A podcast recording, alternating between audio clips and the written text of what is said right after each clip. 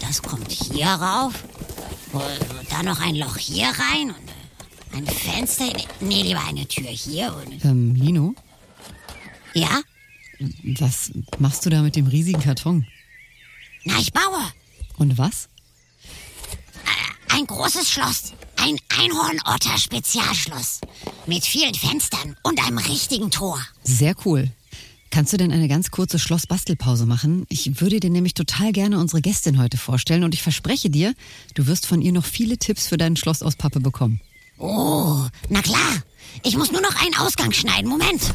Toll, ich warte hier einfach. Und solange an alle, die gerade zuhören, schon mal ein riesiges Hallo.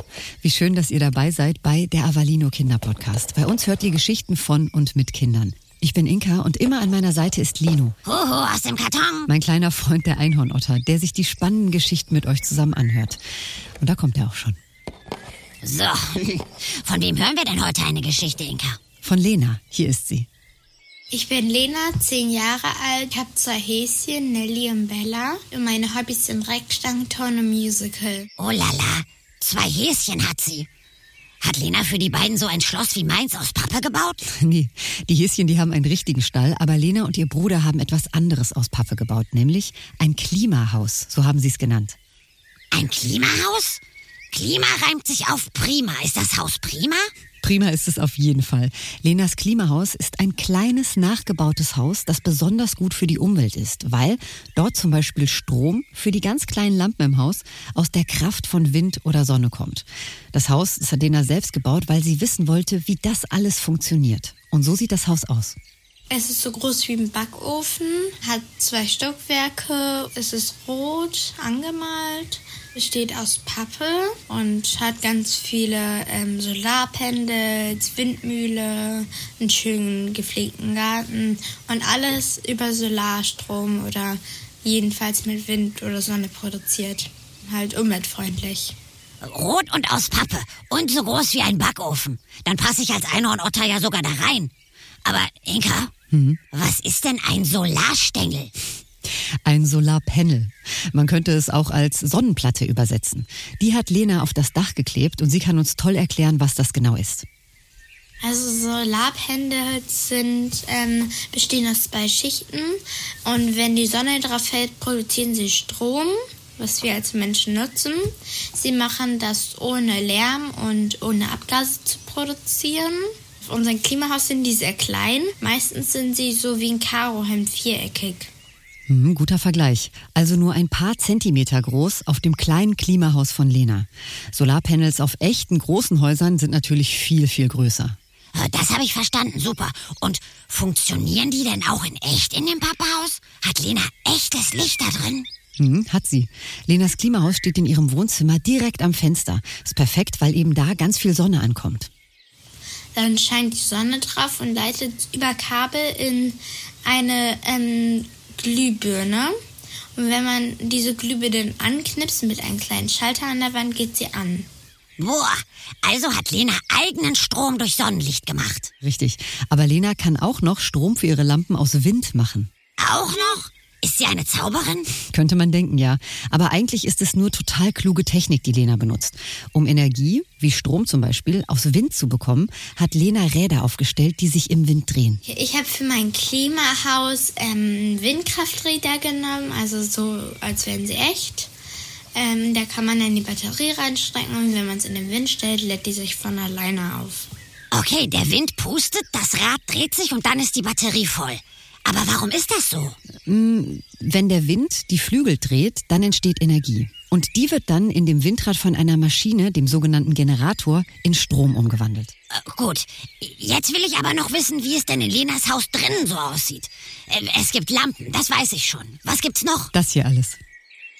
Innere sind Bett, ähm, Möbel und Sofa eben halt, so alles aus Holz. Und dann habe ich noch einen Garten gebaut, mit Kresse angesät und auf dem Dach sind auch noch ein paar Pflanzen. Gemütlich. Da möchte ich auch gerne mal wohnen. Nur, was machen denn die Pflanzen auf dem Dach? Gute Frage, Lino. Die spielen auch eine ganz wichtige Rolle in Lenas umweltfreundlichem Klimahaus. Pflanzen filtern da Lärm und Staub und sie sorgen für eine angenehme Temperatur. Das wusste ich nicht. Pflanzen, die für Ruhe sorgen und Staub sammeln. Das machen die wirklich? Ja, und sie können sogar ein bisschen kühlen, wenn es im Sommer heiß ist, weil sie dem Haus Schatten geben und Wasser aufnehmen. Natürlich würde man auf ein echtes Haus keine Kresse pflanzen, wie Lena es bei ihrem Klimahaus gemacht hat, sondern große Pflanzen. Und das nennt man dann auch manchmal begrünte Dächer. Aber ich meine, dafür kann Lena ihre Kressepflanzen auf dem Pappehaus auch essen. Äh, Stimmt. Aber wenn Lena die Kresse mit Wasser gießt, dann geht doch die ganze Pappe kaputt. Würde sie ja, aber Lena hat was gebastelt für ihren Kressegarten auf dem Dach und als Untergrund benutzt. Von Hafermilch so einen Boden und dann braunen Klebetape noch drum und dann Watte rein und Kressesaat oder Blumensaat oder Brokkolisaat drüber. Brokkoli-Blumen im Garten, das mache ich auch. Was brauche ich denn noch, wenn ich so ein Klimahaus bauen will? Ja, Lena hat mal aufgezählt, was sie und ihr Bruder alles verwendet und benötigt haben dafür. Also erstmal ganz viele Bastelsachen, die man so hat. Farben, Pinsel, Kleber, Solarpanels, eine Windkraftmühle, Holz, auch etwas Plastik.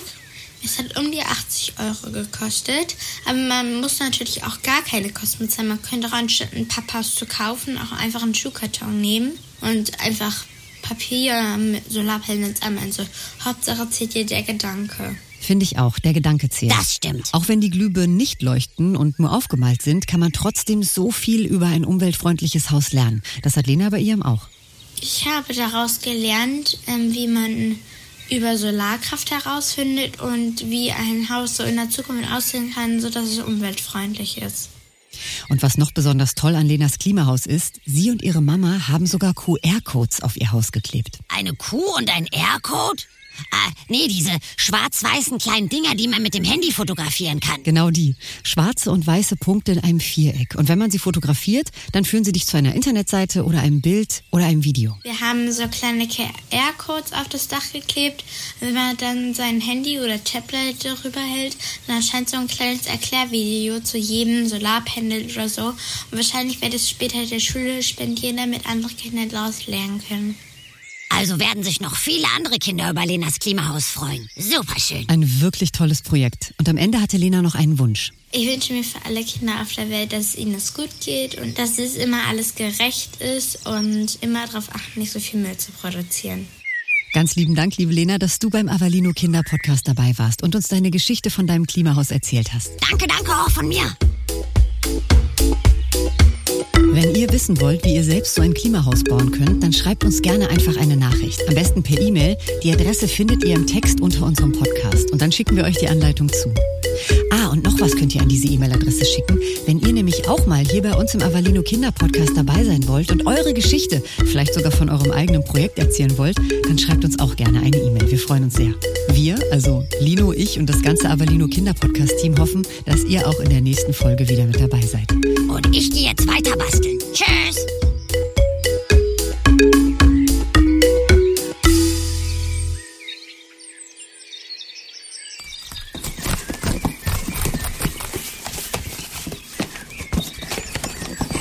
Sieht aber schön aus, Lino. Du hast ja sogar einen kleinen Turm mit einem Fenster gebaut.